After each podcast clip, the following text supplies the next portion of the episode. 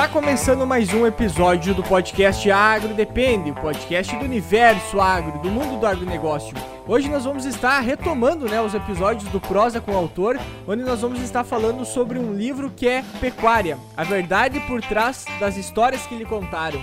E como de praxe no prosa com o autor, a ideia é nós lermos, lermos o livro e depois chamar a autora ou autor para discutir, falar sobre os temas e os assuntos abordados no livro. Então convido também a todos vocês para que busquem esses nossos outros episódios. Nós temos lá com o Chico Graziano, com o Elmar Flos, com o Gustavo Flos também, alguns episódios do prosa com o autor. Então confere lá e escuta esses nossos outros episódios também. Então, apresentando a mesa de hoje, meu nome é Eduardo Sebastiani. Meu nome é Cassiano Sartordeck e a autora convidada, né? Daniela, se apresenta pro pessoal. Bom dia, pessoal. Prazer, eu sou Daniela Cotrim. Muito obrigada, rapazes, pelo convite. Eu fico muito feliz em estar aqui hoje batendo esse papo com vocês. Vai ser um um bate-papo muito bacana e parabéns pelo programa. Não, muito obrigado. Nós ficamos felizes de tu ter aceito e ter se disponibilizado para vir falar conosco. Demorou um pouquinho para a gente vir a ler, né? Já estamos em prosa aí há alguns meses, mas uh, sobre um assunto muito interessante. A gente sempre comenta com o prosa com o autor que a gente fez até o programa pela necessidade que a gente observava de não ler livros ligados ao agronegócio em si, e até pela falta que a gente achava que tinha desses livros, né? E hoje a gente vê que uh, tanto o teu livro, quando a gente vai pegar do Chico, por exemplo, Fatos e Mitos, né?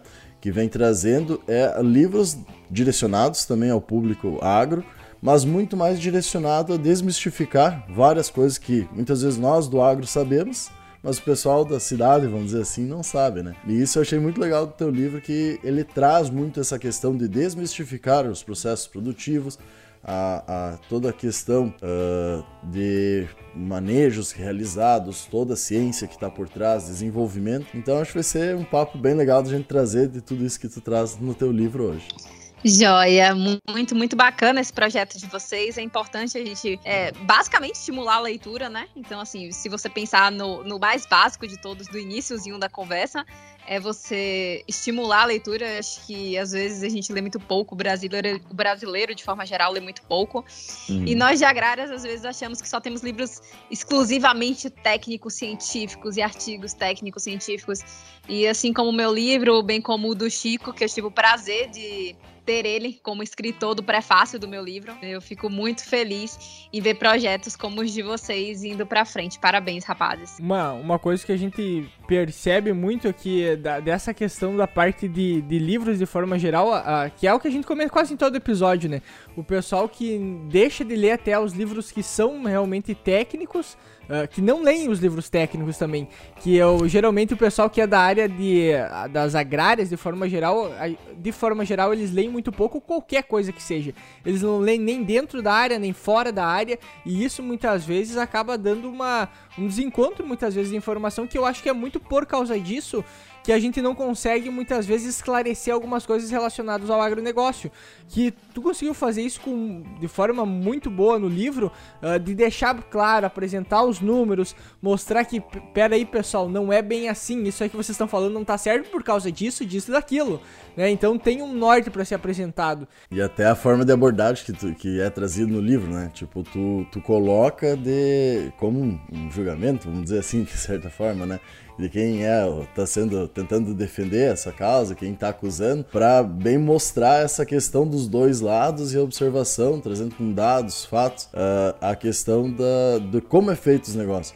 Porque até a gente tem um, um, episódio mais antigo chamado AgroDocs, que é um especial também que possivelmente a gente vai uh, revitalizar ele, trazer de volta à vida, né? Uh, que a gente fal falou sobre o Conspiracy né? Que é o que tu também comenta no teu livro, que é o balizador científico, com muitos parênteses, de muita gente que pega e dá, querendo ou não, a opinião sobre a questão da pecuária quando a gente pega que aqueles dados é, é, de científicos tem muito pouco e geralmente são estudos que não foram validados posteriormente, né? Então é, é bem interessante essa questão de trazer para mostrar também outro ponto, porque imagina todo o marketing que foi feito em cima de um negócio, naquela questão, num documentário que foi distribuído a nível mundial e não teve nada rebatendo conta. Ou teve, só que daí é aquela coisa. A, a, melhor, a melhor a história contada de uma forma mais agradável para quem quer ouvir, que mais bate com, as, tu, com o que tu acredita, tu vai levar como verdade, né? E daí o estrago já tá feito. É bem isso. A gente precisa começar a colocar os pontos nos is, né? A gente ouve muito falar de pecuária por quem não trabalha com pecuária. A gente ouve muito falar de agricultura porque não trabalha na agricultura. A gente tem que ter muito cuidado com o que a gente escuta hoje. E eu acho que de documentário sensacionalista a gente tem a rodo, né? Uhum. Então pense num negócio que a gente tem é documentário sensacionalista. E com experimentações péssimas. Então, quem trabalha com experimentação sabe que nós temos princípios básicos de experimentação que nunca são aplicáveis a essas pesquisas desse documentário. A gente nunca tem um, um grupo controle, a gente nunca tem um N significativo, a gente nunca é, tem um, um, um, fatores devidamente isolados, não é? Então sempre acontece isso nesses documentários, não só nele, como muitos outros documentários que eu tenho a infelicidade de abrir o o, o, Netflix muitas vezes e encontrar, né? Então temos uns documentários muito, muito absurdos que quem não tem a mínima noção de experimentação zootécnica, e eu não culpo o telespectador por isso, eu acho que ninguém tem a obrigação de entender sobre experimentação. Eu acho que a gente não passa é, dois semestres da faculdade, pelo menos, se você fez só graduação, se você fez um mestrado, você vai ter mais um semestre de experimentação. Se você fez doutorado, você vai ter mais um semestre de experimentação. Eu acho que eu tô cansada até de pegar só experimentações, já sei os delineamentos experimentais todos de cor. Mas isso precisa ser esclarecido para os telespectadores, sabe? Então eu acho que é até por isso o livro Pecuária, ele vocês leram o livro, vocês viram que é um livro com uma linguagem muito simples. Eu não falo nada de muito extraordinário. Eu gosto de deixar claro para o leitor o que, do que, que eu tô falando. Eu não gosto de pregar para convertir. Eu não tô aqui para falar para quem vive no agronegócio. Assim, eu, eu, claro que 90% dos meus leitores são do agro, e eu acredito que, voltando-se para o público do agro, o livro tem o papel de ajudar na discussão. Então, muitos alunos, muitos profissionais viram para mim e falam: eu não sei como explicar para o consumidor, eu não sei como explicar para minha família, eu não sei como explicar para as pessoas o que é que acontece com o agro.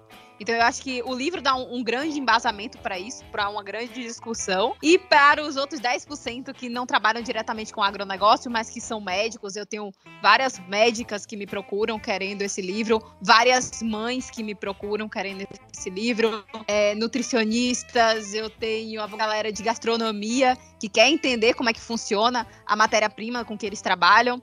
E outras profissões que vão por aí, engenheiros, agrônomos. E eu tenho esse papel de desmistificar o que pra gente é muito comum. Para mim, o abate humanitário é algo muito comum, é algo muito natural de se discutir, é, não sei, é, é muito natural. Mas para eles ainda é um tabu. E eu acho que para os consumidores, de forma geral, ainda é um grande tabu. Eu acho que o bem-estar animal, é, quando você olha por parte dos consumidores, eu acho que eles olham o bem-estar animal como uma utopia, sabe? Como algo que não existe. Eu acho que na cabeça do, do consumidor, bem-estar animal animal é uma mentira que eu tô criando para convencer eles de algo, uhum. sabe? Ah. E não algo que exatamente existe, ele é necessário e ele é posto em prática por diversos motivos que a gente pode estar tá discutindo no, no, nesse episódio de hoje aqui com vocês. E que o abate humanitário é o grande tabu, o grande nome que não pode ser tocado. Meu Deus, não pode falar de frigorífico, porque senão eu tô falando de um lugar muito obscuro. E pelo contrário, quem já entrou no frigorífico sabe que se tem um lugar que é limpo e claro, é um frigorífico. Se tem uma iluminação que é bem feita nessa vida, é a iluminação de um frigorífico. Se tem um lugar que é limpo, limpo, limpo, limpo, assim, de um jeito que você tem 48 protocolos para você pensar e entrar lá, de sanidade e, e questões sanitárias mesmo, é lá. Então, assim, tem tanta coisa que o consumidor não sabe e fica ouvindo de quem não é especialista. Então, a gente tem que parar com essa mania de ouvir artista e não especialista. Eu acho que eu não, não fiquei com essa cara aqui durante anos na minha faculdade, não só eu, mas como muitas outras pessoas, passam anos de graduação, aí faz mais dois anos de mestrado. Então vamos lá. Seria minimamente, sei lá, cinco anos de graduação, com dois anos de mestrado, com quatro anos de doutorado, duas especializações nas costas, pra pessoa olhar pra minha cara e dizer que bem-estar animal não existe. Por quê? Porque alguém que trabalha com música disse isso. Da mesma forma que vocês não vão me ver por aí dando opinião sobre ai, hemodiálise, problemas renais. Você não vai me ver falando por aí sobre isso porque eu não tenho experiência nenhuma em hemodiálise e em problemas renais. Então, assim, eu não me sinto no direito de sair falando isso por aí. Eu não me sinto no direito de falar sobre arte sacra, barroco por aí. Eu não trabalho com isso, eu não estudei isso. Eu tive uma pincelada disso durante o ensino médio, assim como todo mundo teve. Uhum. Então, eu acho que a gente tem que ter cuidado com o que a gente acha que a gente se sente no direito de dar opinião, sabe? Eu acho que as pessoas hoje se sentem no direito de, de dar opinião sobre muita coisa, porque a gente tem um espaço muito livre, a internet é muito livre, mas a gente tem que ter muito cuidado com o que a gente se sente no direito de dar opinião e a autorresponsabilidade, além da responsabilidade de ser formador de opinião. Sim. Então, eu acho que a partir aí, do momento aí, que a gente forma opinião, tem que ter esse cuidado. Aí entra no negócio principal, eu acho que tu comenta. A, a questão que todo mundo pode dar opinião o que quer sobre o que quer, né? Mas quando a gente entra em alguém que forma uma opinião e tem uma, uma força,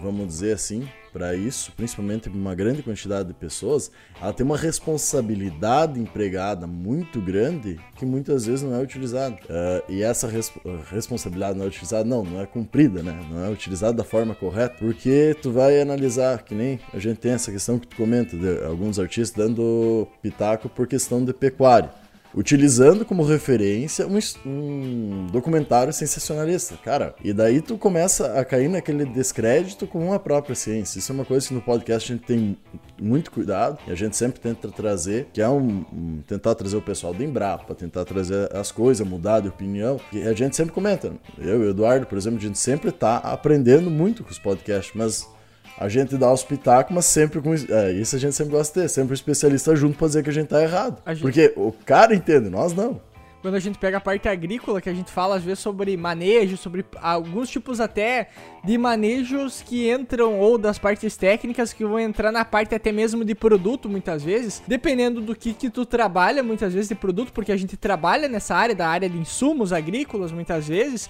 Uh, muitas coisas a gente fica desacreditado, entendeu? A gente fica assim, pá, mas eu não vou mais trabalhar com isso porque isso tecnicamente já não faz mais tanto sentido, entende? Então tu começa a mudar muita opinião e para nós, no final das contas, isso, a, que nem a gente fala, às vezes acaba até prejudicando uh, de forma mais a curto prazo, mas a longo prazo a gente sabe que tá dando um retorno melhor, digamos assim. E aí uma das coisas que tem muitas vezes nesses discursos que, que o pessoal faz é, por exemplo, assim, pra, só pra gente ter uma ideia de como é que é ideológico o negócio. Por exemplo, que a gente já comentou nos episódios que a gente falou sobre OGMs, né? Uh, por exemplo, o pessoal que é contra a vacina que é a favor da vacina é contra os transgênicos. Aí o pessoal que, que muitas vezes é uh, não, come, não come carne, não quer comer carne, quer ter uma alimentação mais saudável, mas come um futuro burger, por exemplo, come uma, uma carne Eu não aguento, que tem 765 produtos. eu tenho certeza que mais de 50% deles você não faz nem ideia do que se trata. Assim, nem ideia, sabe? Eu não tô falando de glutamato monossódico, que a gente já sabe que faz mal e tal, não é interessante. Eu tô falando de produtos produtos que você não sabe nem pronunciar o nome. E aí você quer culpar o pobre do hambúrguer que é feito única e basicamente de é. carne.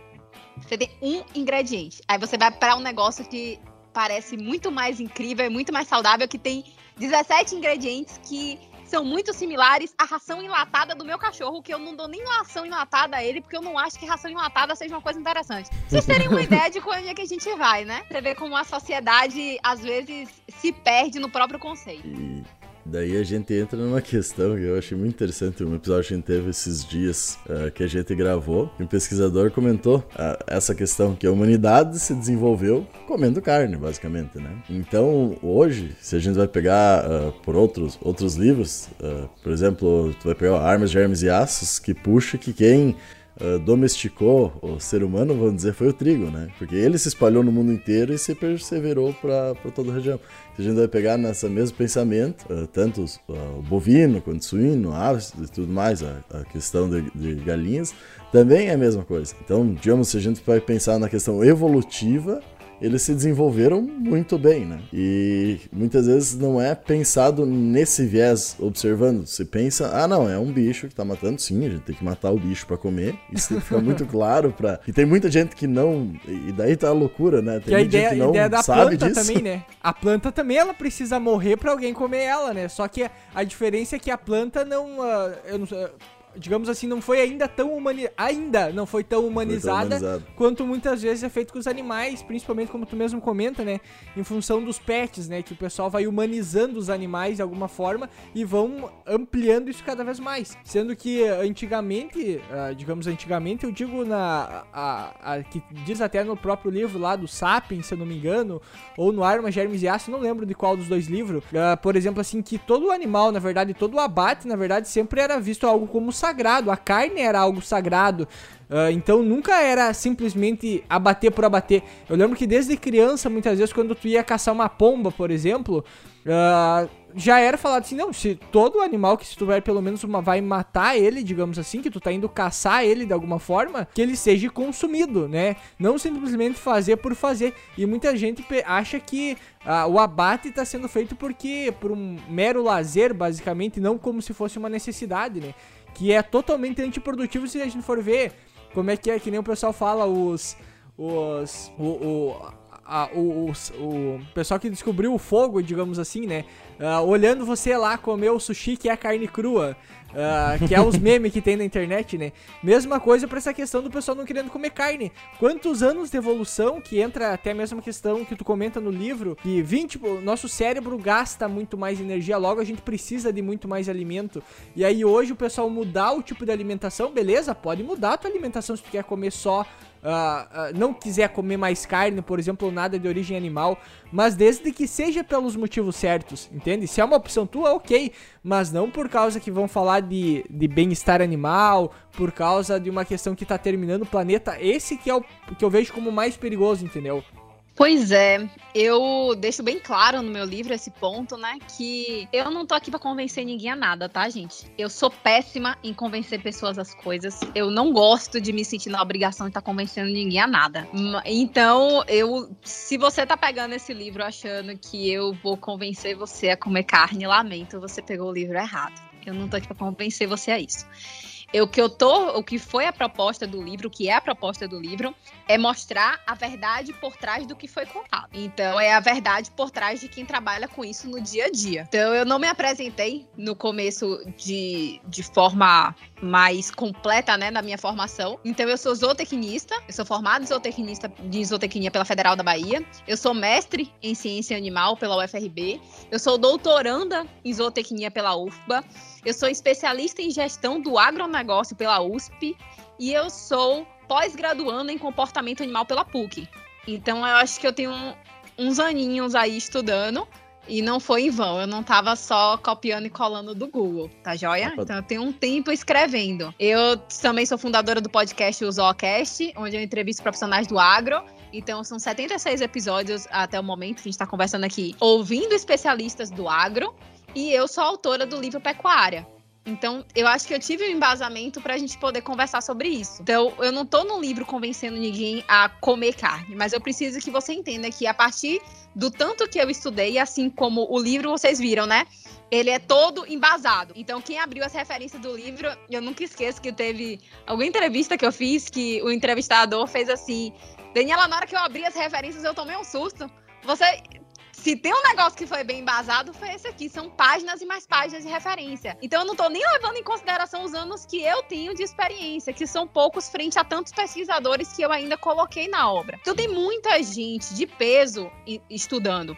Então, se você não quer consumir carne porque a sua religião não permite, quem sou eu, pelo amor de Deus, para dar opinião na religião do outro? Eu não tenho nada com isso. É, se você não come carne porque você não gosta de saber que um animal foi abatido para isso, também não sou eu que vou te convencer a nada, tá joia? Mas se você não consome carne porque você acha que os animais sofrem e passam por processos produtivos desumanos e o abate é um negócio terrível, péssimo, pronto. Eu entro nesse ponto aí. Aí eu vou te contar o que é que realmente acontece a partir da boca de alguém que vive isso. Então, assim, eu acho que esse ponto que eu tenho que entrar e não quem nunca entrou num frigorífico. Eu acho até injusto você, e eu acho que até desrespeitoso, sinceramente, você dizer assim: não, eu vou acreditar mais na palavra de alguém que nunca pisou num curral, que não faz ideia do que é o comportamento animal, que nunca entrou num frigorífico.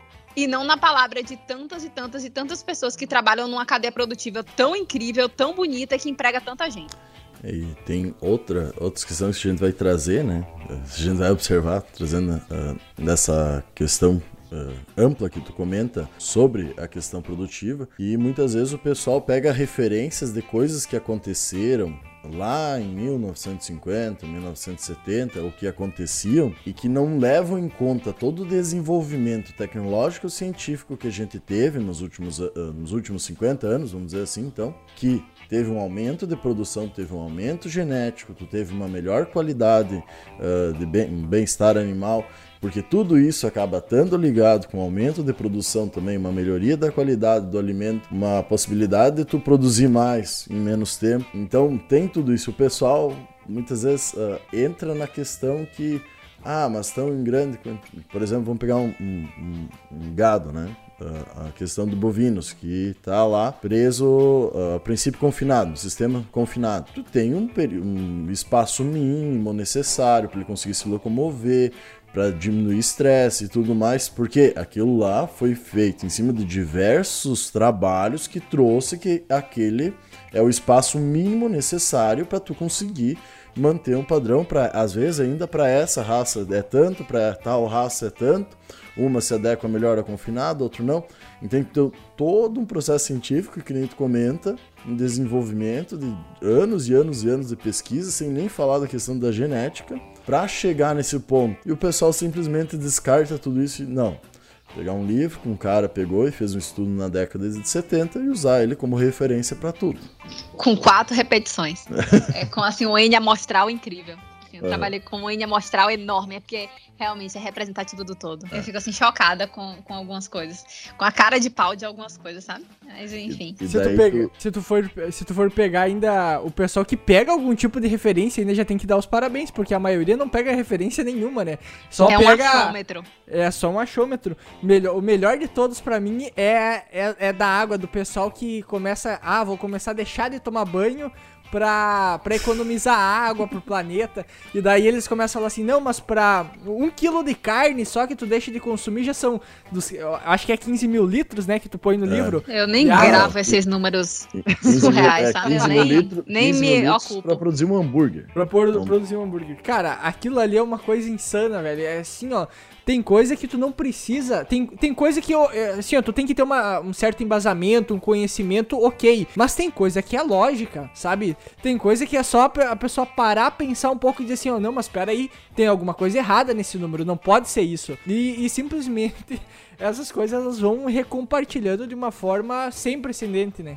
Não, eu não preciso nem ser o gênio da pólvora para fazer umas contas, sabe? Mas, eh, vamos pensar numa coisa bem simples. Assim, eu não quero nem me alongar assim, numa conta muito extraordinária dos 15 mil litros, de onde veio. Não vamos fazer nem isso. Vamos pensar assim, uma coisa bem mais enxuta tá? Vamos focar numa ideia bem mais Existe a grande discussão de que os, bovi os bovinos criados no Brasil são animais confinados. Uhum. Aí você, despretensiosamente, assim, dá um Google que é muito simples. Não é nenhum Google extraordinário, é um Google sim. Quantos. Não estou com sorte ainda, já resolveria é, quantos por cento dos animais abatidos no Brasil, dos bovinos abatidos no Brasil, são oriundos de confinamento. Aí você dá um Google, sim, 80% dos animais que são abatidos no Brasil são de criação a pasto. Ponto. É porque todos os bovinos do Brasil são confinados. Aí a gente vai para outra discussão. Porque todo o milho e toda a soja do Brasil é destinada à produção animal.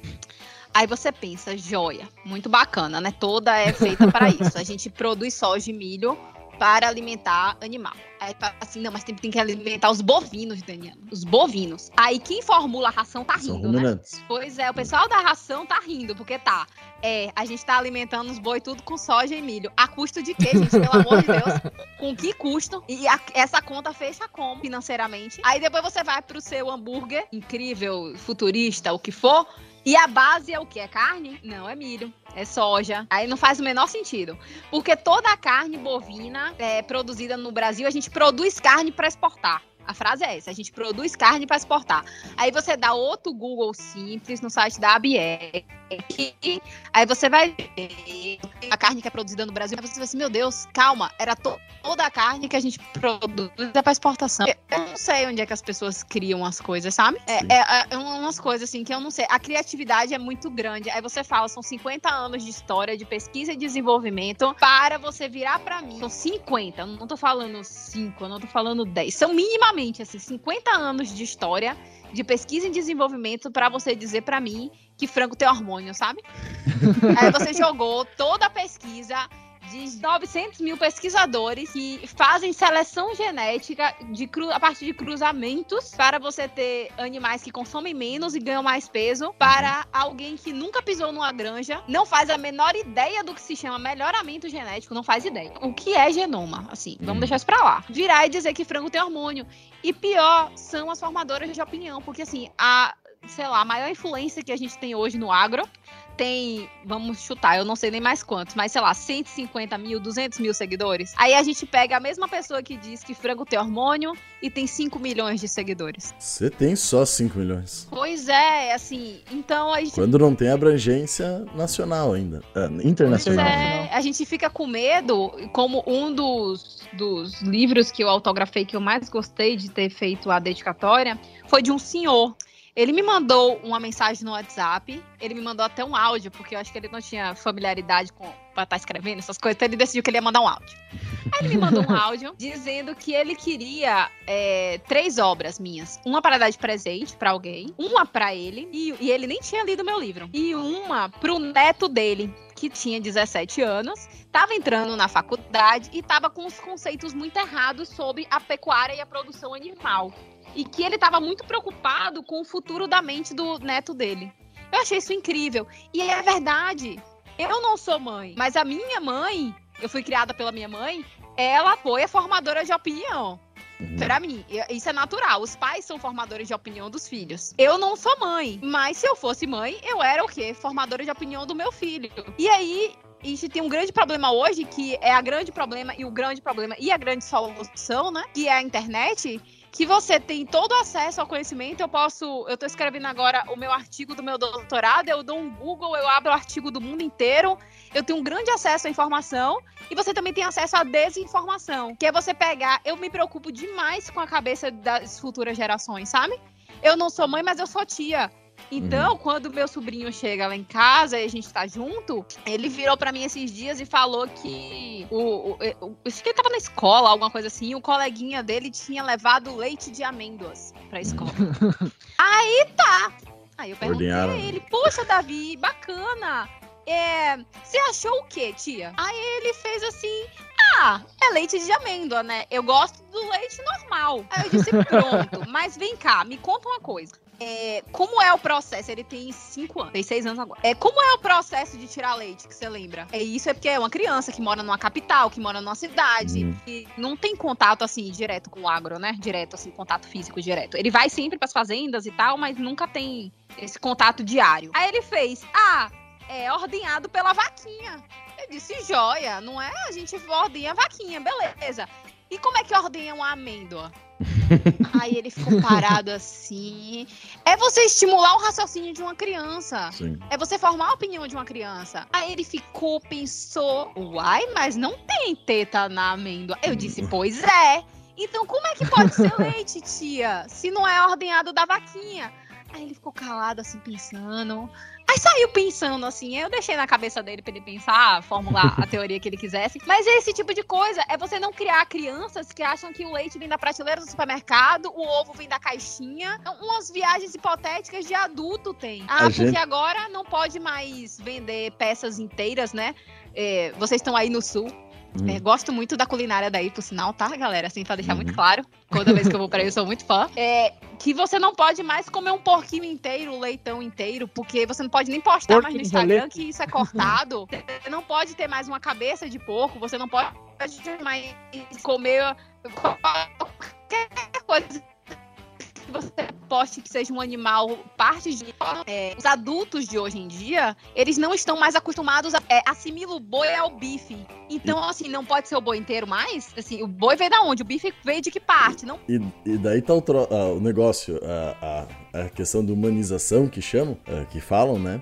Mas essa necessidade parece de ser tirar a culpa e de não entender os processos. Sim, a gente precisa matar um animal para comer, isso tem que estar tá claro e tem que ser entendido, não como uma coisa monstruosa. Porque eu acho que é a toda... forma, não é? Exato, a gente teve todo esse desenvolvimento civilizatório chegou nisso.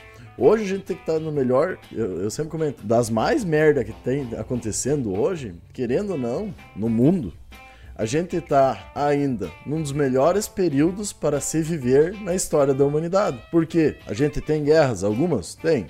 Mas comparado com o que era antigamente, tem muito pouco. Questão de bem-estar das pessoas aumentou muito. A quantidade de fome nunca foi tão baixa na história, né? Puxando para uma grande história da humanidade. A questão da gente conseguir hoje matar um bicho, garantir uma qualidade para ele viver bem a vida dele quando se matar.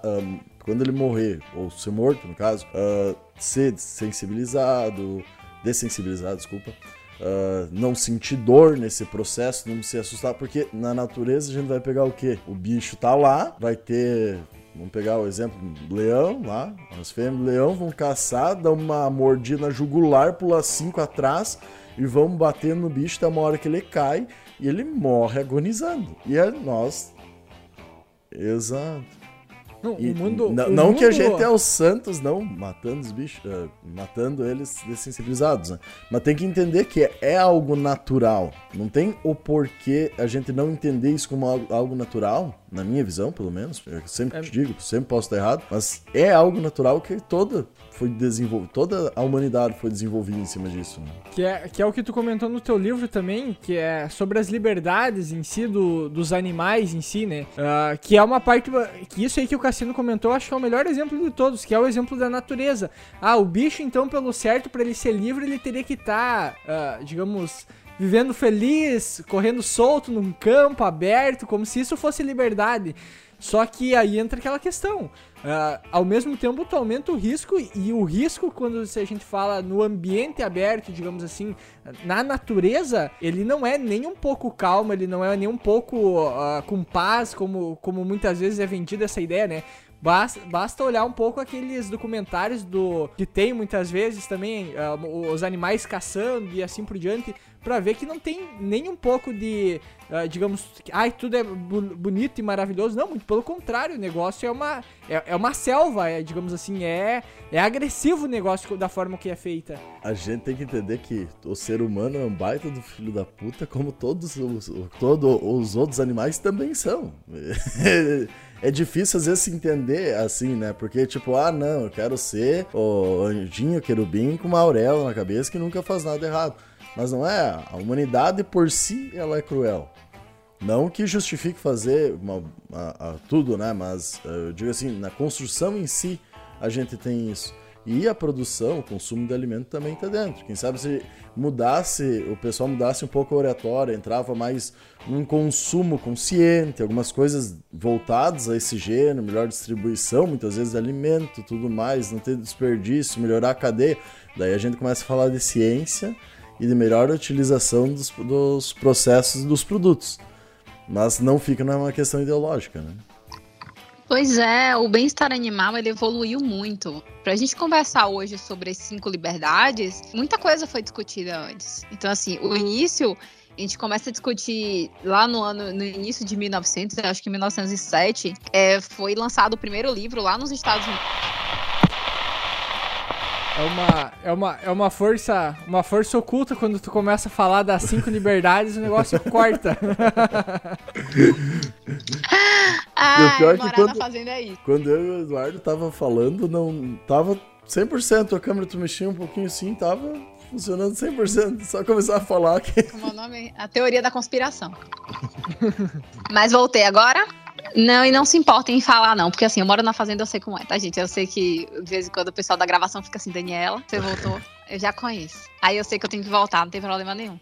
E também gravo podcast que nem vocês, então assim, eu também sei como é os melhores momentos de cortar, então é melhor voltar nós ao temos, pensamento. nós temos, nós temos um pessoal da, de uma agência que é da digamos que tá o nosso podcast dentro, que esse dia o cara perguntou pra nós, mas como é que vocês têm internet aí no, aí no, aí no interior? Falei, mas cara, tem 4G, a, é, a, internet em casa é por fibra ótica, sabe? Explicando pro cara como é que funciona. Não é porque não moramos porque... em São Paulo que não tem essa tecnologia. É, o cara, né? o cara mora em São Paulo, ele acha que interior do Rio Grande do Sul, noroeste, que a gente mora, claro, numa cidade mas é cidades do interior, né? E aí vocês cabeça... ainda moram na cidade, eu nem isso, tá? Então assim, daqui daí aqui não tem 4G não, mas a gente não, dá um jeito. Isso, não, bom, bom para você, porque eu gostaria de morar no interior, só que a gente não tem não, a, a terra é só embaixo das unhas e não tem nenhum pico para dar água, né?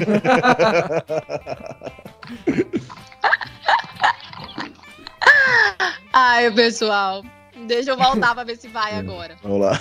Nós temos as cinco liberdades, né? E antes de pensar né, no conceito das cinco liberdades, que para quem tá ouvindo aí não faz a menor ideia do que eu tô falando, é a ideia de que o animal tem que ficar livre de fome e sede, do, livre de dor, lesões ou doenças, livre de estresse, desconforto. Tem outras partes que a gente tem que discutir dessas cinco liberdades. Mas antes dessas cinco liberdades, muita coisa aconteceu antes. Então, na época de 1907, se eu não me engano, surgiu o primeiro livro nessa discussão dentro da produção animal. O enfoque ainda não era o animal nesta época, tá? O enfoque era mais o, as pessoas que trabalhavam na indústria de produtos de origem animal que eram condições insalubres e, na verdade, o enfoque maior era sobre as questões sanitárias dessa produção animal. E aí começou a se discutir isso. Depois a gente foi para a década de 70, né, que começou a ideia do, do livro Animal Machines, que é o, o, livro mais estourado. As pessoas acham que o bem-estar animal começou aí, não foi, começou bem antes disso, dessa discussão. Mas o livro Animal Machines, ele começou a denunciar a ideia de como os animais eram criados dentro dos sistemas produtivos. Esse era o enfoque. Ai, Daniela, essa ideia foi ruim, foi ruim eles terem lançado esse livro. Pelo contrário, foi genial eles terem lançado isso, foi necessário. A gente precisa de um bem-estar animal presente, a gente precisa de muita coisa ainda. Então eu não tô aqui para passar a mão na cabeça da pecuária, não, gente. A gente tem que fazer muita coisa ainda, mas já fizemos muito. Tá evoluindo. Ah, não é ideal. Nem a medicina é ideal, querida. Então, assim, nada é ideal. A odontologia não é ideal. É, o, a, o direito não é ideal, todo dia faz lei, cancela a lei, volta uma coisa, desfaz outra. A sociedade é isso, o mundo é isso, tá? Então não venham dizer assim, ah, mas porque o agronegócio não é ideal. Pronto, era porque a gente tinha que estar, tá, assim, no auge, né? Já não basta a gente alimentar o Brasil, alimentar o mundo ainda temos que ser ideais, sabe? Uhum. E tem todo esse conceito que a gente precisa botar os pontos nos is. É que assim, ó, é que o, o pessoal joga isso como o agronegócio, mas na verdade o agronegócio é composto por pessoas, como dentro de qualquer outra área, há pessoas boas e há pessoas ruins, basicamente. Então logo a gente vai ter alguém que vai fazer errado, mas quem faz errado sempre é minoria, porque se todo mundo, na maioria, fizesse as coisas errado, o mundo seria um caos maior do que já é, digamos assim, né? Então, uh, o problema, como vai comentar, sempre essa generalização, né? então a gente tem produtores que fazem de forma equivocada, tem, tem pessoas que fazem, como tu mesmo comenta, devem ser punidas, devem, uh, devem uh, digamos, passar pelas consequências de fazer algo errado. Mas logo quem faz as coisas direito também tem que tomar o seu mérito, digamos assim, né? E como a gente comenta, tanto uma produção pecuária ou agrícola, o processo produtivo, quanto mais sustentável for, mais próximo do ideal, mais é a resposta, mais eficiente ele vai se tornar. Então tem muito disso também, né? É, porque aí a gente vem porque a gente tem hoje, né? Que eu falei do livro Animal Machines, a gente vem para Cinco Liberdades e a gente vem pelo que a gente tem hoje. Que a gente tem hoje um conceito de saúde única e bem-estar único. A gente hoje não tem mais o conceito de que bem-estar animal é para o animal, ponto. Envolve a saúde da sociedade e envolve o meio ambiente. Sim. Isso aí traz o conceito de sustentabilidade. Então, isso que é a sustentabilidade. Quando eu falo de bem-estar animal hoje, que eu converso com as pessoas, que eu dou aula, que eu dou palestra, enfim, toda vez que eu discuto isso, eu gosto de comentar o 4G. Eu acho que o conceito hoje é 4G. Eu acho que todo mundo tem que ganhar, sabe? tem que ganhar o animal com o bem-estar animal, tem que uhum. ganhar a sociedade com o bem-estar animal, tem que ganhar o meio ambiente e tem que ganhar economia. A economia precisa rodar, as pessoas precisam comer. Então, assim, produtor rural tem escola, tem FII, tem plano de saúde, tem as coisas que tem que pagar. Muita gente não sabe, eu tava até discutindo com uma amiga anteontem. Ela, eu não lembro nem o que, é que ela tava conversando comigo, mas eu tava comentando com ela, aí no sul é mais comum do que aqui especialmente eu conheço mais, né, no Paraná, mas acredito que aí tenha muita, cidade que vive em torno de algo do agronegócio. No meu uhum. caso, do frigorífico. Existem cidades no Paraná em São Paulo, onde a cidade vive em função do frigorífico da cidade, porque é um frigorífico enorme que abate aí 1.200 cabeças por dia de bovinos, é uma planta enorme, beneficia, faz desossa lá, então emprega a cidade inteira. E o que não está empregado na cidade é porque o mercadinho roda em cima disso, é porque os funcionários moram lá, trabalham nisso, e as crianças estudam nas escolas, que os pais trabalham no frigorífico para bancar as escolas. Se você tirar o frigorífico, não existe a cidade. A cidade morreu. E eu não estou falando de cidadezinha de 2 mil habitantes, não. Eu não estou falando de cidadezinha sem CEP, não. Eu tô falando de cidades inteiras. Eu não aguento quando eu descobri lá no Paraná, em Marechal, que a Copa-Col ou é a Copavel, alguma cooperativa dessas, de que ainda tem um frigorífico, tem tudo, o time de futebol da cidade, bicho, leva o nome do frigorífico. Eu fiquei assim, como assim, gente? E é o time de futebol oficial da cidade. E a rua da cidade tem o nome do frigorífico. E os mercadinhos têm o nome. Puxa, vocês não veem isso como bacana? Isso é o que move a economia. Isso é sustentar a sociedade. Isso é rodar dinheiro. E daí sabe? entra na e daí entra naquela coisa que a necessidade a gente sempre traz de tu agregar valor sobre o que é produzido. E, e, toda essa questão que tu comenta, por exemplo, ah, não somente a produção, a sociedade, a economia, um desenvolvimento que tem, ele acaba estando muito ligado a isso. Por isso que, ah, tu ia só produzir um, uma grama, vamos dizer, e essa grama se transforma em carne por, pelo boi, né? Essa carne pode uh, ser processada no frigorífico e ainda retirado a, a questão de cortes especiais e tudo mais. Então tem uma, uma, tu agrega muito valor em toda a cadeia que vai chegar lá na ponta, que nem tu comenta numa cidade que vai sustentar, que todo o comércio da cidade depende, querendo ou não, de um frigorífico, porque é ele que bota a renda inicial para se manter os outros processos. E daí a gente vai pegar até mesmo na agricultura, a questão de soja, milho, né? A gente vê agora lá para lá cima, eu falo lá para Mato Grosso, uh, a questão de etanol com milho, outras coisas, porque tu está agregando valor naquele local ainda, trazendo mais renda, agregando valor a um produto e passando essa agregação de valor na região. E daí a gente pega todos os desenvolvimentos que a gente tem por parte de pesquisa também, todos não, uma boa parte hoje, eles estão muito ligados a isso, a questão ambiental que tu comenta, a gente vai pegar a carne no Pantanal, a Embrapa já tem um desenvolvimento muito bom para carbono zero na produção de carne, sendo uma das carnes mais sustentáveis do mundo, que é um dos fatores isso, que é um dos fatores que auxilia até em diminuição de queimados no Pantanal, porque acaba tirando uma vegetação uh, que, quando dá a seca, seria morte e teria em grande quantidade que poderia auxiliar na questão do aumento do fogo. E, e um episódio que eu nunca esqueço que eu olhei de um, de um outro podcast, uh, esse podcast, sim, que a maior parte, só, praticamente só o pessoal de cidade, vamos dizer assim, que, que ouve, uh, que trouxe uma pesquisadora da Embrapa para falar sobre a questão do climático e tudo mais da pecuária e elas se assustaram e tentaram rebater, e isso eu fiquei chocado, com toda a ciência que o pessoal da Embrapa trouxe de como faz e elas não acreditaram, não, não tem como tu fazer isso, porque é o problema. Ah, na era Queimados Pantanal, é, o episódio. E de, não, não tem como auxiliar, porque. É, não queria falar, mas uh, não tem como tu auxiliar com a pecuária, porque a pecuária destrói, a pecuária não tem como ajudar uma questão assim, ela é cruel, ela... Então tem toda uma mistificação que fizeram em cima de uma cadeia que o Brasil é líder é, na questão de desenvolvimento de tecnologia ligada à sustentabilidade com a parte ambiental e simplesmente não é falado isso e ainda é demonizado. Então é, é um troço. De, é revoltante quando a gente é entende é nem... de dentro da cadeia, né?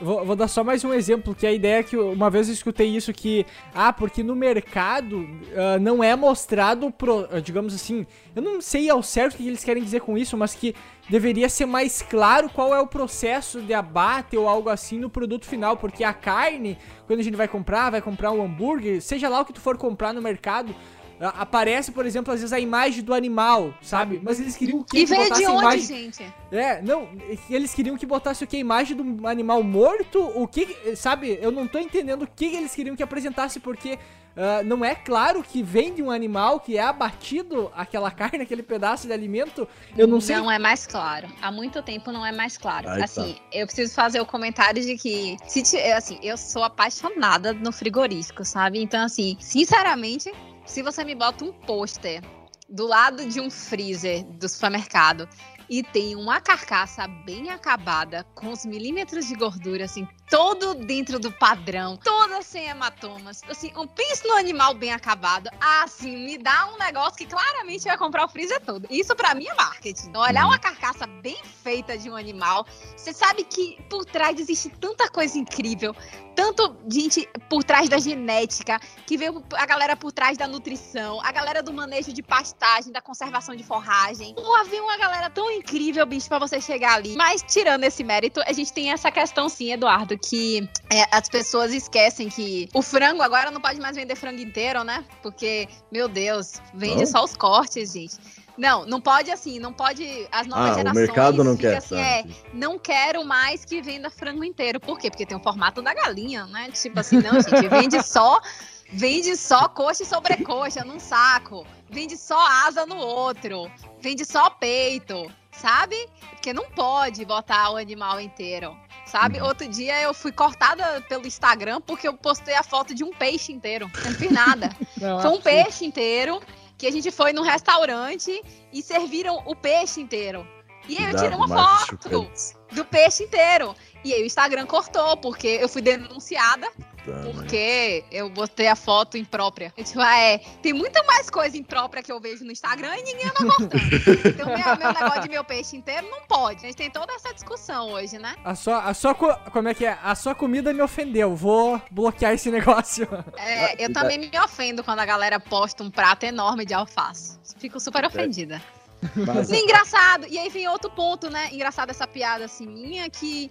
Engraçado, a gente não anda criticando por aí. Você não vê quem é, consome carne por aí podando quem quer comer salada. Você não vê a galera fazendo assim, protesto contra, abaixo isso, não faz mais, não consome, que crime, que porcaria você tá Sim. comendo, vegetal, seu corpo não digere tão bem. E aí o pessoal que não come carne que se incomoda com a gente. Ninguém anda fazendo protesto na frente do, da- do, do hortifruti.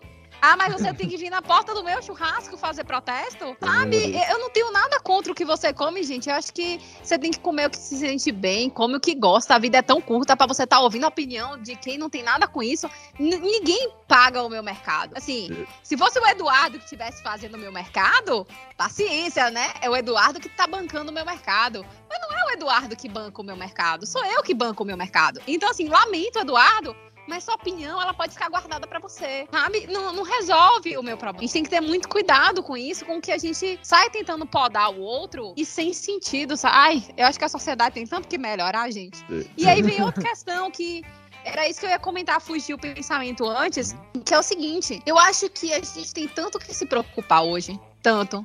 Eu acho que temos uma questão muito séria de crianças sem pais no meio de uma guerra em outros países.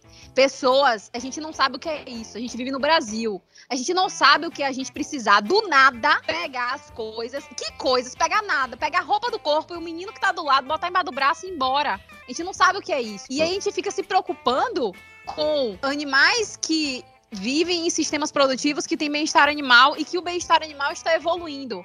Não está perfeito, mas está evoluindo.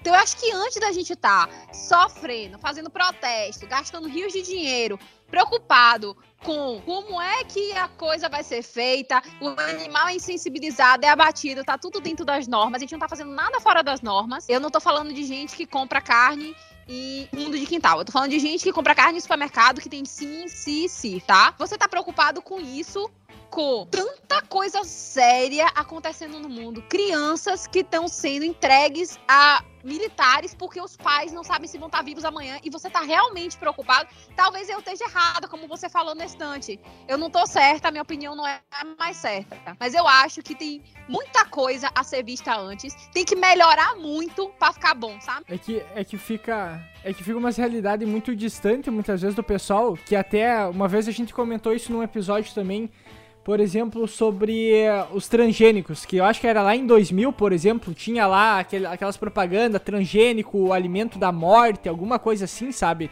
E aí vem aquela pergunta que, assim, ó, cadê aquele pessoal que tava dizendo que o transgênico era o alimento da morte? Onde é que eles estão hoje? Eles estão aí, muito bem alimentados, obrigado, comendo bem, todos vivos, uma boa parte deles vivos, ninguém morreu por causa dos transgênicos, digamos assim.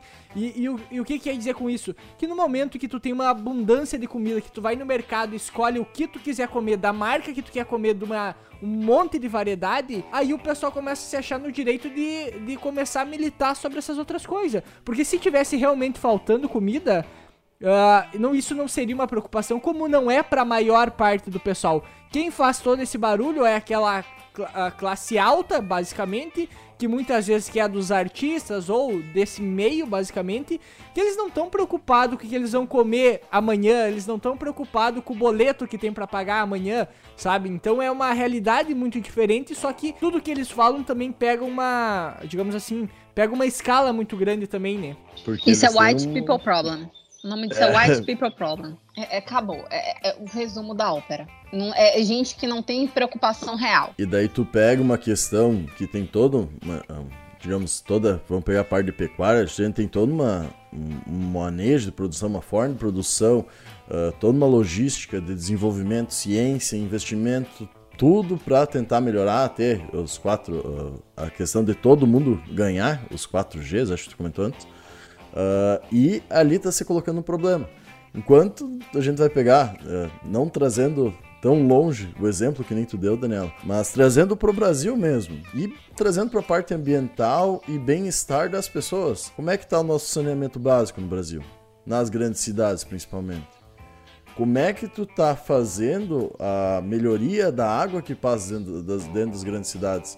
Como é que está a questão de uh, tratamento não só de água, mas utilização de cinturões verdes nas cidades que agricultor hoje ele tem que ter uma questão de quantidade de área preservada de mata nativa que não pode mexer, não pode fazer nada, mesmo sendo o imóvel dele que ele poder, poderia estar tá produzindo em cima. Onde é que está todas essas questões? E daí mais uma questão que a gente vai trazer, cadê nas escolas a trazer essa realidade do campo, o que, que acontece, e também mostrar para a criança, que nem a gente estava comentando, que sim, é um animal morto que tu tá comendo e deixar isso claro, porque é. E não ficar nessa questão de ah, eu não posso, eu tenho que ser blindado de tudo do mundo e eu não posso ver nada. Cara, é bem que nem tu comentou. É problema de gente branca, né? Eu vou, eu vou, eu vou dar só mais um exemplo disso que foi comentado, que tu comentou também em relação a crianças e coisa. Para mim, o que é um problema também é a restrição de carne, principalmente, não por uh, porque não tem condição, mas a restrição de carne por uma opção, por fazer uma alimentação vegana ou vegetariana, seja lá o que for, Uh, eu acho que a vegana que é sem nada de origem animal, correto? Isso. Isso. E, e, o que, qual que é o problema disso? Porque uma criança que tem informação que precisa de uma série de nutrientes, a carne faz parte da alimentação e as pessoas vão lá e restringem um alimento que é muito importante para a formação da criança. Às vezes Isso... suplementação. Sim. Evoluímos porque comendo, comemos carne ou comemos carne porque evoluímos, né? Exatamente. Tá mais um capítulo aí. Exatamente. Mas, enfim. Não, a gente tem que ter muita ciência disso, sabe, gente? Eu acho que alguns pontos precisam ser levados em consideração. A gente não pode culpar é, uma pecuária inteira, uma cadeia inteira que é muito bonita, de pessoas muito trabalhadoras, de pessoas que estão tirando sol a sol dia a dia. Quem não vive o agronegócio não sabe o que é você levantar às 5 horas da manhã chovendo, no frio, botar a sua capinha de chuva bonitinha, sua botinha velha, cheia de lama, e você ir lá tratar dos animais, porque para animal não existe feriado, para animal não tem final de semana, a gente não sabe o que é isso. É você não culpar uma cadeia inteira por poucas maçãs podres na cesta, e a gente já discutiu isso, né, que quem tá, quem é errado tá errado e pronto, e tem que ser punido, seja na área que for da vida, eu não quero saber a sua profissão, não me interessa a sua profissão, não me interessa se você tem uma profissão, me interessa que se você tá certo, você tá certo, se você tá errado, tá errado e acabou. É, outro ponto é você não. Na hora que. Eu acho que você. Que acho que quem nunca, né? Viu um, sei lá, um exemplo, né? Um artista que era casado com a outra artista e ele mantinha um relacionamento abusivo com ela. Quem foi o cantor que não bateu na esposa? Que, e quem não é o, o, o músico que era drogado e usava cocaína e não sei o que, não sei o que, não sei o que. Nem por isso a gente para e faz é, vamos cancelar filme, né? Eu acho que ninguém assiste mais filme agora. Vamos boicotar os filmes. Ninguém assiste mais filme. Por quê? Porque um ator fez isso, todos são. Já que um ator bateu na esposa, todos batem. Já que um ator é drogado, todos são. Então, por favor, acho que bom senso pra vida é tudo. E o outro ponto que você falou das crianças. Eu, eu não eu, você falou das crianças, mas é basicamente isso: a gente trazer a realidade, é o que tem, é a comida, é o mundo. Vamos começar a priorizar, ver o que é que tem que ser priorizado nessa vida. Não é uma cadeia que roda muito dinheiro, a pesquisa roda muito dinheiro. Eu acho que só quem está dentro da pesquisa sabe o, o, tanto de dinheiro que uma pesquisa roda, o tanto de processo que a gente tem, o tanto de legislação que a gente tem para uso animal. A SEUA está aí para restringir o uso de animais até na pesquisa. Tem que ser uma coisa muito essencial do que a gente está fazendo. E se a gente faz esse uso em animais é porque a gente quer reduzir o número de animais, muitas vezes a gente está usando poucos para fazer o bem para muitos, que é a mesma coisa que a gente faz na medicina humana. Então, se a gente tem vacina hoje, agradeçam a produção animal, porque pessoal que vira para mim e faz, ah, mas eu não consumo nada de origem animal. Você tem certeza? Você tem muita certeza do que você tá falando? Porque chiclete, então cospe aqui, que você não pode mais mascar chiclete. Sorvete, devolve tá? Você tá andando de ônibus, você acha que o lubrificante do ônibus vem de onde? Os bancos do ônibus vêm de onde? O sapato que você veste, a roupa que você usa. Ah, mas eu não uso nada de couro. Beleza, então você não vai mais poder fazer cirurgia, né? Porque fios de sutura, a gente tem que olhar a cadeia bovina, de onde vem os fios que você vem, que você utiliza. A gente vem para vacina, que você só tem uma vacina hoje, que tá todo mundo aí esperando a grande vacina, todo mundo quer tomar todas as doses da vacina, porque a vacina, cadê a galera da avicultura, que sabe que a vacina, ela precisa do ovo para poder fazer o inóculo. Então a gente tem muita coisa, o biodiesel, ah, mas eu quero que as coisas sejam feitas. É, eu quero uma adubação orgânica e não química. Beleza, você tá esperando esterco de onde? Se não é esterco animal. Se você está caindo biodiesel, ninguém sabe, não? Que o segundo produto para a formação do biodiesel tem que ser o sebo bovino para Não, e a gente vai pegar é bem essa questão. Né? Se a gente vai pegar a própria sustentabilidade em si e a forma da gente trazer sustentabilidade com a população que a gente tem hoje, tá muito ligado com a melhor utilização dos recursos e essa que, que nem essa questão que tu comenta. Tem produtos muitas vezes que são de origem animal, só que tem outros que são. Uh, o pessoal pega com base em petróleo e tudo mais, vamos dizer que poderia ser um substitutivo. Só que essa base petróleo é prov, provavelmente não, ela é muito mais poluente do que se a gente vai pegar muitas vezes produzido animal. Então a sustentabilidade estaria na utilização do animal, porque ele entra dentro de um processo cíclico da vida, vamos dizer assim, que tu tenha a utilização da melhor forma possível do que tem uh, disponível, né? E aí entra um ponto que é, é o que basicamente está norteando toda a nossa conversa. Está se faltando, e por isso eu achei muito interessante o livro, se discutir sobre os, as questões e tentar entender como funciona, porque a maior parte da população brasileira, isso dá para falar de boca cheia, por causa que a gente vai pegar a maior parte hoje, creio, ou quase toda a maior parte, tá em grandes, em maiores centros, né? Então, uh, eles estão muito distante, querendo ou não, dessa observação que a gente acaba tendo a campo, da, da convivência, de ver uma vaca, de ver como é que tira leite, que a gente comentou. E muitas vezes as crianças, as crianças que estão sendo ensinadas nas escolas não têm essa observação e, e não conseguem entender porque não é explicado. E a gente chegou num ponto que tem a necessidade de ter uma matéria, vamos dizer assim, explicando de onde é que vem os troços, de como é que vem a alimentação, de onde é que vem, por causa que hoje tem um afastamento disso. E daí quando tu pega uma criança, muitas vezes, uma adolescente, que a vida inteira achou que a carne vinha de uma bandeja e descobre que é toda uma cadeia produtiva, que tem que matar o animal para vir. E a gente acha que não acontece que porque a gente tá no interior, mas em grandes cidades acontece muito. Até a gente sempre comenta uh, da parte uh, do, do leite dos Estados Unidos, do leite, que o, uma boa parte do pessoal achava que o leite vinha da caixinha e outros que achavam que vinha de vaca, né? Perguntaram para crianças, mas daí uh, que o leite normal, vamos dizer assim, integral, ele vinha de vacas brancas e o chocolatado de vacas marrons. Então, é, é, é um negócio assim, não, quase não dá para acreditar. Igual a, é a igual a história da cor das gemas dos ovos também, e assim por diante. E aí tu então... vai tentar explicar o negócio e o pessoal diz, não, mas eu acho que não é assim. Ah, é. Aí é braba a citação. Daí tu sai da ciência pra, no, no achismo de alguém que, ah não, mas que nem, por exemplo, eu, Eduardo, a gente é agrônomo, você é zootecnista, correto? Uh, tem todo, e cientista, tem todo desenvolvimento e, e know-how, vamos dizer assim, para falar o troço e o outro. Não, não, é, é, algo que eu consumo, então eu posso dar o meu pitaco da forma que eu quiser e posso não acreditar em ti. É a mesma coisa a gente vai pegar o pessoal que está batendo teoria contra a vacina, vamos dizer. Cara, teve todo um desenvolvimento científico para chegar nisso aí, não foi de uma hora para outra, conseguiram fazer em um ano, porque tu teve um grande aporte de dinheiro, tudo mais. Ah, não tá testado 100%. Concordo.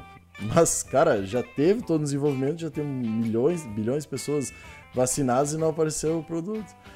E daí é, e daí tu vai pegar a mesma questão só para trazer do outro ponto, né? A, a parte dos transgênicos. O pessoal que consome transgênico, eh, não, cons, não quer consumir transgênico, porque faz mal, não sei o quê, também teve todo um desenvolvimento eh, técnico-científico que não foi falado. Então, temos a necessidade, e esse livro traz muito bem isso, de mostrar como é que os troços funcionam e como é que a gente pode melhorar e, e ter uma visão melhor do que a gente possui, né?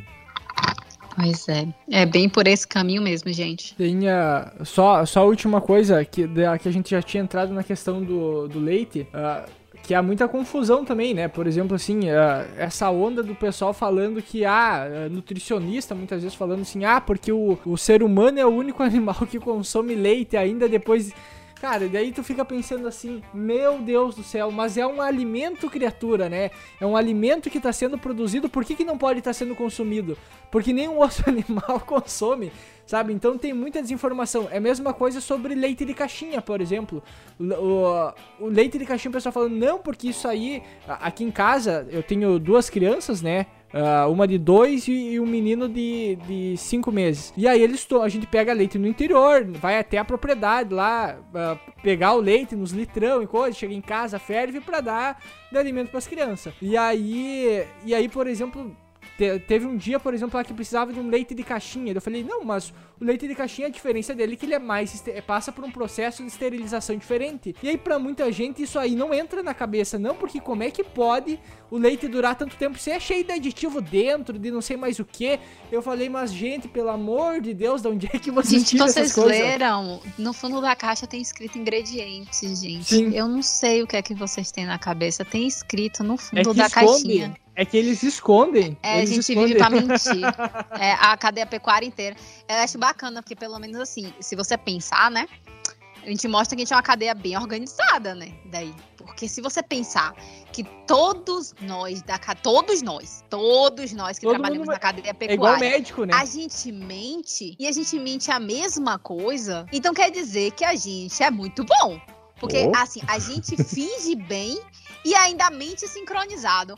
A gente é incrível, bicho. Então, assim, eu acabei de virar mais fã ainda da cadeira pecuária. Porque, assim, além de tudo, a gente é organizado o suficiente para mentir junto. É igual, é igual aquele slogan assim, ó. Os médicos não querem que você saiba disso. E aí vem vem a, a informação, né, da, do que os médicos não querem que tu saiba. Falei, poxa, mas os caras são isso aí, o que? Eles têm uma matéria na faculdade. Isso aqui a gente não pode falar pra população porque ninguém pode saber. Falei, mas pelo amor. Estranhamente vem junto com compre o nosso curso depois, né? É, é tipo isso. É bem isso.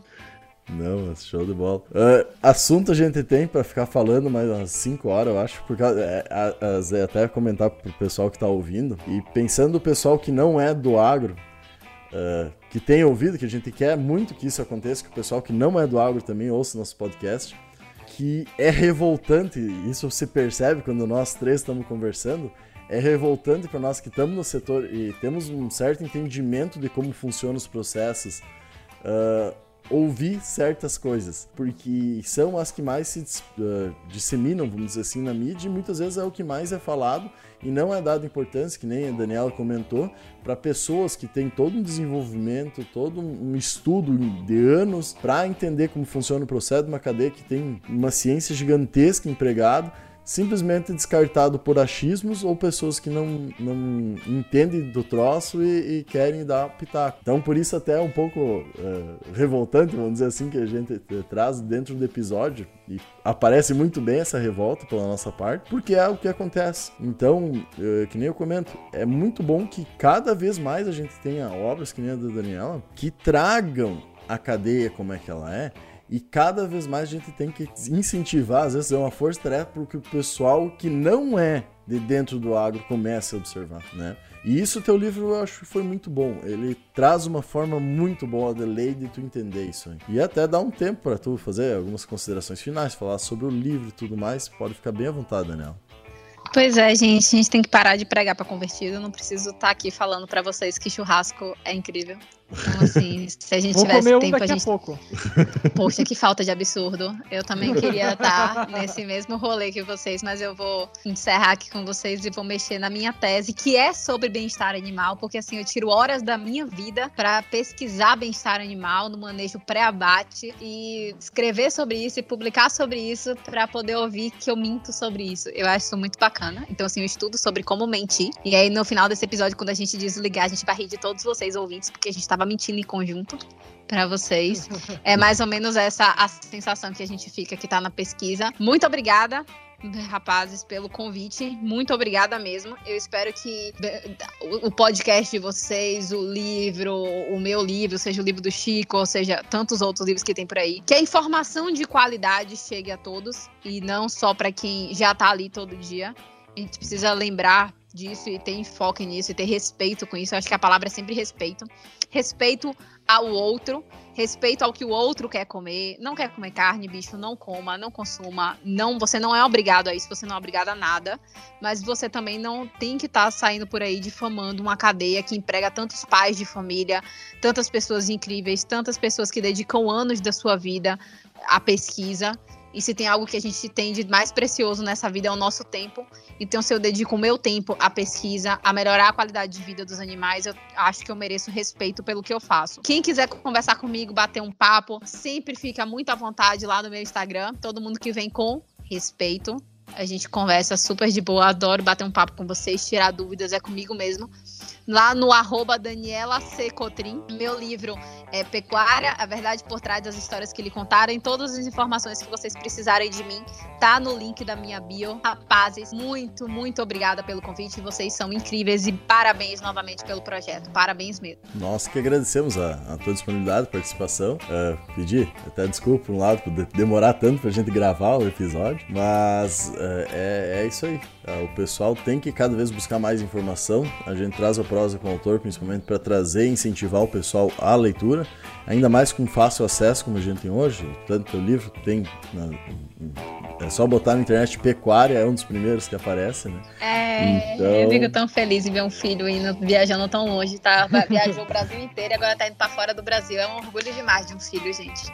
Ah, é muito legal que está acontecendo isso e que aconteça muito mais para que, a, que a gente comentou, materiais de qualidade cheguem e a gente comece a ter um pensamento mais crítico e começar a entender os troços como eles são. Né?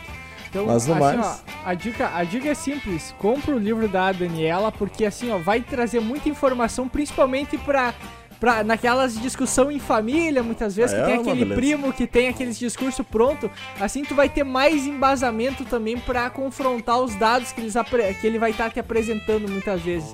Então, assim, ó, é, em quesito de informação, tem muita qualidade, como a Daniela comentou, tem muita referência, então vale muito a pena a leitura.